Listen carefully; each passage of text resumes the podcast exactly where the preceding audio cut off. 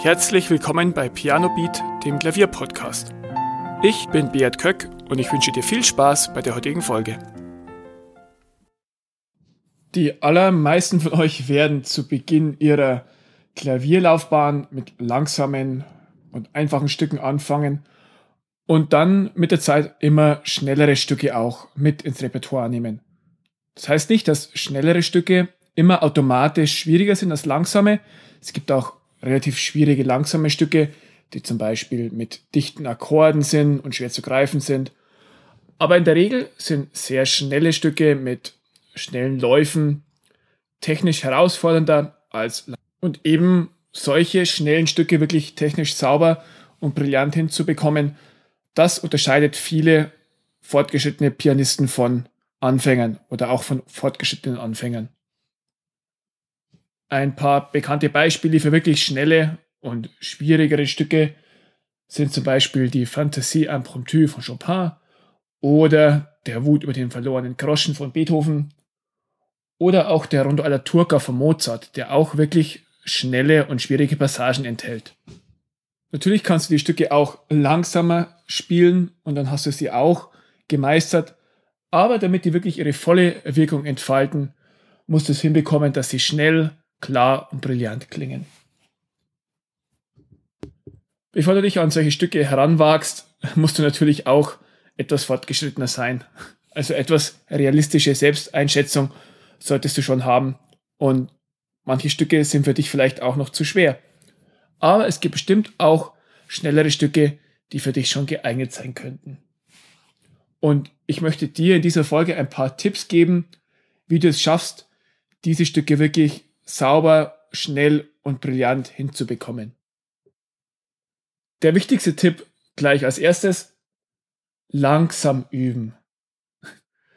Das klingt immer so nach Oma-Weisheit, aber es ist wirklich so, zwinge dich immer wieder dazu, langsam zu üben und Stellen erst langsam zu beherrschen, bevor du das Tempo steigerst. Es ist sehr verlockend, zu schnell schneller zu werden. Denn natürlich klingen die Stücke dann schöner, wenn du sie schneller spielst. Und es ist oft sehr verlockend, sie schlampig schnell zu spielen, nur damit es sich ein bisschen besser anhört. Aber das solltest du wirklich vermeiden. Die allermeiste Zeit, wenn du übst, solltest du wirklich in einem sehr, sehr langsamen Tempo üben, damit du das Stück und die schnellen Stellen wirklich in deine Finger und in dein Gehirn bekommst. Fehlerfrei und sauber langsam zu üben, hört sich einfach auch nicht so schön an, wie schnell und vielleicht mit ein paar kleinen Fehlern zu spielen. Aber glaub mir, das ist unbedingt notwendig und sonst wirst du es nie schnell fehlerfrei hinbekommen. Übe deswegen immer schnelle Stücke oder Stellen so lange, bis du es sehr langsam, wirklich fehlerfrei und absolut sicher kannst. Dann kannst du aufs schnelle Tempo wechseln, weil du dann die Bewegungsabläufe schon etwas verinnerlicht hast und dir wird es dann überraschend leicht fallen, das schnell zu spielen, wenn du es wirklich langsam schon perfektioniert hast. Einen kleinen Hinweis möchte ich dir aber noch geben.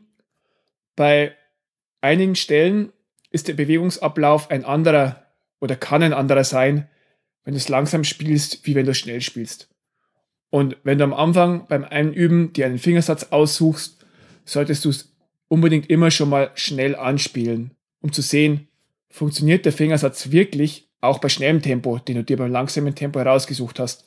Das passiert öfter, als du meinst, dass ein Fingersatz, den du bei langsamem Tempo wirklich gut hinbekommst, dass er dir bei schnellem Tempo im Wege steht und du ihn nochmal neu umlernen musst.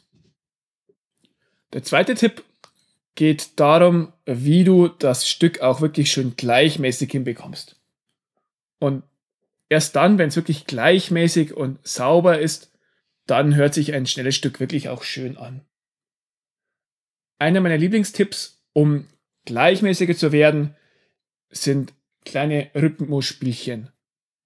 Dazu spielst du eine Stelle mit etwas abgewandeltem Rhythmus, beispielsweise in Dreiergruppen, mit starken Punktierungen in Zweiergruppen oder in Vierergruppen. Und diese Übung kannst du dann immer variieren, zum Beispiel auch zuerst jede zweite Note betonen, also die zweite und die vierte, dann die erste und die dritte. Und wenn du das variierst, dann wirst du viel gleichmäßiger auch im Originalrhythmus. Diese Übung kannst du im etwas langsameren Tempo als dem Originaltempo anwenden oder auch im Originaltempo. Aber am besten machst du diese Rhythmusspielchen ein bisschen langsamer. Ein Schlüsselelement, damit du deine Technik verbesserst und schneller spielen kannst, stellen Finger- und Technikübungen dar. Jeder Klavierlehrer hat da so seine eigene Meinung, wie man Technik lernen kann. Manche arbeiten viel mit Tonleiter üben, manche sehr viel mit Etüden, andere arbeiten mit mechanischen Übungen, wie zum Beispiel im Hanon-Werk. Vielleicht kennst du das aus dem Klavierunterricht. Alle diese Übungen, ob jetzt Etüden, also Etüdener Stücke oder mechanische Etüden im Klaviervirtuosen von Hanon, haben ein Ziel, dass sie bestimmte Fähigkeiten wie jetzt Läufe, schnelle Arpeggios oder gebrochene Akkorde verbessern. Ich bin ein Fan davon, bestimmte Fähigkeiten anhand von Stücken zu lernen. Also von speziell geschriebenen Etüden, zum Beispiel von Czerny, dass du wirklich anhand von denen bestimmte Fähigkeiten erlernst und nicht anhand von Übungen wie im Klaviervirtuosen. Die Gefahr bei diesen mechanischen Trockenübungen wie bei Hanon ist, dass du sie wirklich nur herunterspulst und sehr mechanisch übst. Und dann bleibt das Musizieren auf der Strecke, es macht keinen Spaß und es bringt dir auch wenig, wenn du es wirklich nur herunterspulst und dich nicht konzentrierst, deine Fähigkeiten zu verbessern. Wenn du es aber schaffst, dass du die Übungen in den Etüden auch wirklich konzentriert übst und Musik daraus machst, dann kann es sehr, sehr lohnenswert sein. Wenn du musikalische Etüden in Anführungszeichen spielst, zum Beispiel von Burgmüller oder auch von Chopin oder Liszt, dann hast du zwei Fliegen mit einer Klatsche geschlagen, denn dann verbesserst du sowohl deine Technik und hast auch ein Stück eingeübt, das sich oft auch noch ganz schön anhört. Ein vierter Tipp, damit du schnelle Passagen schöner hinbekommst, ist auf deine Muskeln zu achten. Es ist enorm wichtig, dass wenn du schnelle Stellen übst, dass du deine Finger entspannst. Und du neigst vielleicht auch dazu, die Finger anzuspannen und etwas zu verkrampfen, aber dann kannst du es eigentlich vergessen, dass du sehr schnelle Läufe hinbekommst, wirklich schön sauber und gleichmäßig. Erinnere dich immer daran, dass du möglichst viele Muskeln entspannst beim Klavierspielen. Du solltest wirklich nur die Muskeln anspannen, die du auch verwendest und alle anderen Muskeln sollten möglichst locker sein. Viele Klavieranfänger spannen am Anfang ihren ganzen Körper an, ihre Schultern, die Handgelenke, die Arme und dadurch verkrampfen sie beim Spielen. Wenn du dich immer wieder daran erinnerst, zu entspannen, dann wirst du auch müheloser spielen können. Vielleicht klebst du dir einen kleinen Zettel an dein Klavier, wo Entspannen draufsteht, dass du zwischen dem Üben auch immer wieder dran denkst, Moment, ich sollte entspannen. Die wirklich guten Konzertpianisten haben die Fähigkeit zu entspannen perfektioniert und deswegen sieht es immer absolut mühelos aus. Auch wenn sie wirklich halsbrecherische Stücke spielen, sieht es aus, als würde es sie gar nicht anstrengen. Und es ist wirklich nicht sehr leicht. Auch ich muss mich immer wieder dazu ermahnen, zu entspannen, wenn ich schwierige Stellen spiele. Aber nur so wirst du sie wirklich schön, brillant gleichmäßig und virtuos klingen lassen können.